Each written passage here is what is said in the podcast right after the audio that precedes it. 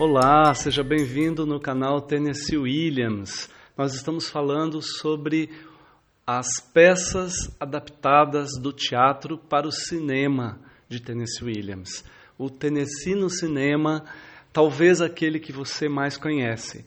Mas a gente está falando agora é, mais dos filmes menos conhecidos. Olha só.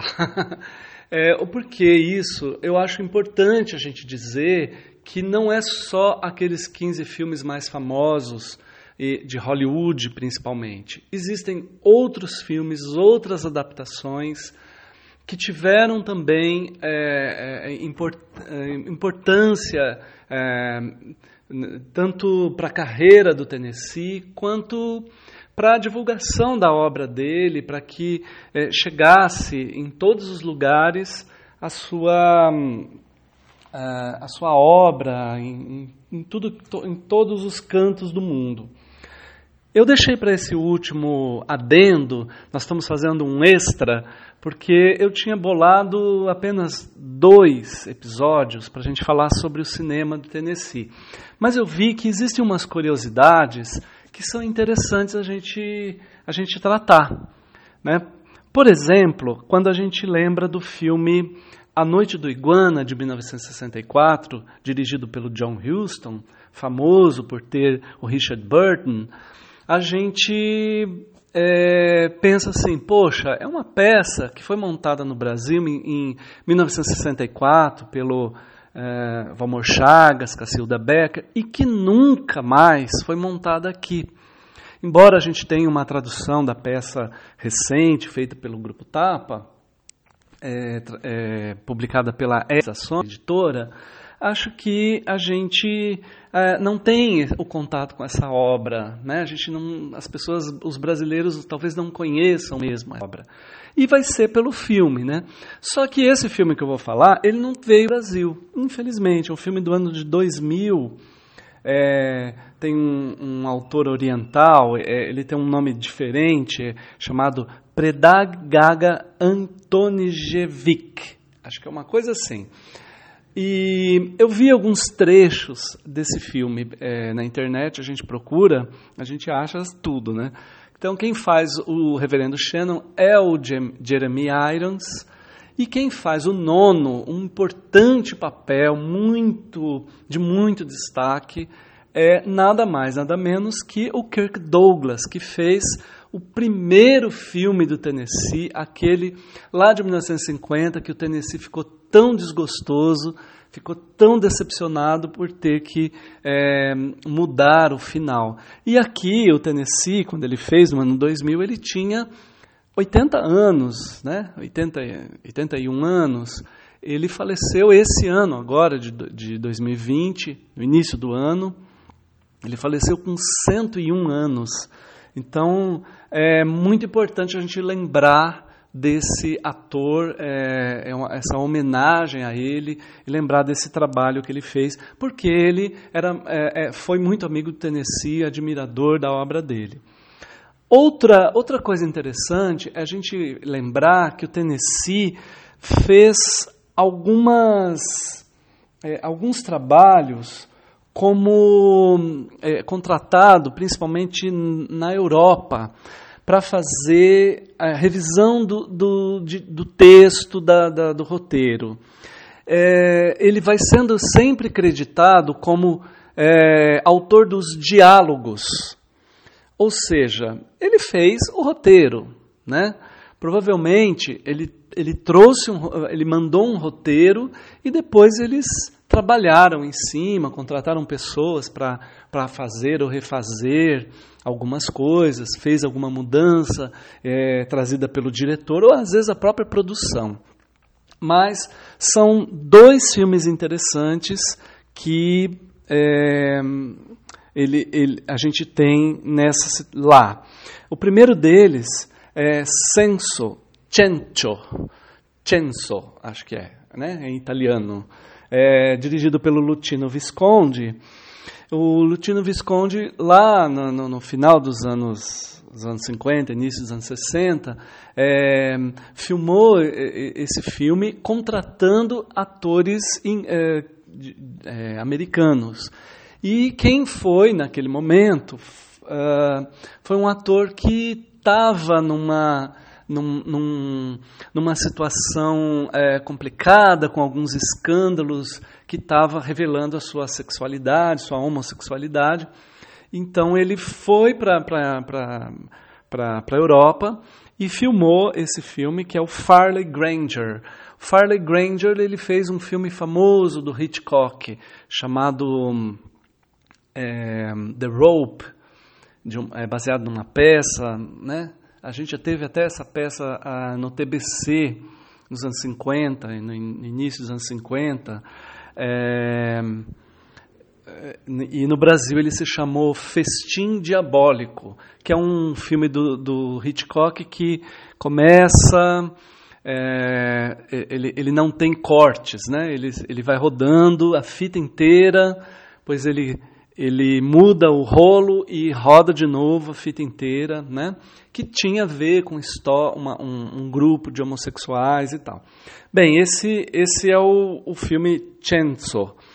Uh, tem um outro filme que é um outro roteiro que ele deixou mais ou menos pronto e infelizmente é, é, as ele não foi liberado, né, porque ainda tinha os, os, os direitos, então teve que se fazer um outro roteiro é, baseado no conto O Desejo e o Massagista Negro. E então a, a, a diretora francesa Claire Dever, Dever, acho que é o nome que fala assim em francês, ela fez esse filme em 88, Noir et Blanc. Um, Outra coisa interessante é que saiu sim em, no, no, início dos anos 2000, final dos anos 90, início dos 2000, um livro do Tennessee chamado Stopped Rockin' and Other Screenplays. É, então, Stopped Rockin' é o nome de um, um dos roteiros e outros roteiros para cinema. São, é um livro que tem uns cinco, seis roteiros inéditos do, do Tennessee que, não, que ele escreveu enquanto estava vivo e foi publicado em livro. Aí uma, uma diretora americana, Judy Markel, em 2008, ela filmou um desses roteiros. E, e a gente, incrível que a gente tem esse, esse filme que foi lançado em, em DVD no Brasil, chama Tesouro Perdido. E traz a, a Anne Margaret, uma, uma atriz já é, já estava é, mais mais velha, né? Quando ela fez esse filme, ela faz uma um, um personagem é, que chama muita atenção, uma personagem feminina é, já em, morrendo, né? Com, de câncer na cama. É um é um filme que mexe muito com a gente. Ele tem uma personagens femininas muito fortes, mas o grande destaque mesmo é o Chris Evans, que é o ator, um ator hoje em Hollywood muito requisitado, um ator né, bastante, de bastante renome hoje, estava em início de carreira lá na época. Então, é, vale a pena a gente conferir. É fácil achar esse filme, viu? Vale a pena. A Anne Margaret, ela fez uma das adaptações do Bonde chamado Desejo para a TV. Aliás, nos Estados Unidos, é uma curiosidade, né? Isso. Nos Estados Unidos a gente tem muita adaptação de teatro para a TV. Tennessee teve várias. E aí, se a gente for contar é, todas elas, eu posso citar algumas, talvez umas quatro, cinco sejam interessantes. Essa da Anne Margaret com com o, o ator Treat Williams. Ela fez talvez uma das melhores Blanche que a gente tem na, no cinema. É uma, um, uma atriz bem contida, uh, um trabalho muito interessante do, dos anos 80, é, muito bem feito. Uh, depois a gente pode citar também a versão com a atriz Jessica Lange, é, fazendo o papel da, da Blanche. Ela fez na Broadway, ficou um tempo na Broadway fazendo, e depois ela fez o filme, né? É, é também uma, uma ótima atuação. A gente tem também um filme que teve a atriz. A, a atriz do é, Arquivo X, né? Agora fugiu o nome daquela atriz. É porque não é um, uma adaptação muito, muito elogiada, aliás, é uma, é uma atriz que te, tem um, um histórico de, de, de, trabalhos que não são elogiados. Né? Então, é essa adaptação também, que é um pouco mais recente, não é também um, uma adaptação de destaque. Ela, inclusive, recentemente fez lá nos Estados Unidos uma, uma montagem para o cinema, para o teatro, também é, de grande destaque comercial, mas a sua atuação também é, deixa bastante a desejar. É, outras curiosidades é a, margem da vida, que a gente teve mais duas, lá, duas adaptações nos Estados Unidos que são de grande destaque. A primeira de 1970, do Anthony, com dirigido pela Anthony Harvey, com a, com a grande atriz Catherine Hepburn fazendo Amanda, Amanda Wingfield. Esse filme talvez seja uma das mais belas adaptações de A Margem da Vida. É um filme para TV também. Um, e outra, outra, outra adaptação para TV muito, muito interessante é a do Paul Newman. Ele tinha a esposa dele, Joanne Woodward, fazendo a Amanda Wingfield. Tinha o John Malkovich fazendo o papel do Tom Wingfield. A Karen Ellen fazendo a filha, Laura Wingfield. O James Nathan, que também era bem amigo do Tennessee. É um ator que no Brasil a gente conheceu ele de uma série de TV dos Planeta dos Macacos é, lá nos anos 70, a série, viu, para a TV, é, Amigo do Tennessee, e a música do, do Harry Mancini, eu acho um dos do, das adaptações de, da Glass Menagerie também é, das mais bonitas que a gente tem. Nada disso veio para o Brasil. uma, uma curiosidade interessante que é, lembra que a gente tinha falado de, da Primavera de uma Solteirona? Com a Vivian Lee e Warren Beatty, lá nos anos 60, né? A gente teve uma outra uma outra é, é, montagem. Agora, nos anos 2000, 2000, entre 2004 e 2008, a gente teve uma outra montagem, uma outra adaptação, perdão, dessa peça, dessa, é dessa novela, né? porque não é uma peça de teatro. E essa novela é, é teve um, um, ator mexicano, Olivier Martinez, fazendo o personagem que era do Warren Beatty, e a Ellen Mirren, a Ellen Mirren fazendo a, a, a, personagem que era da Vivian Lee.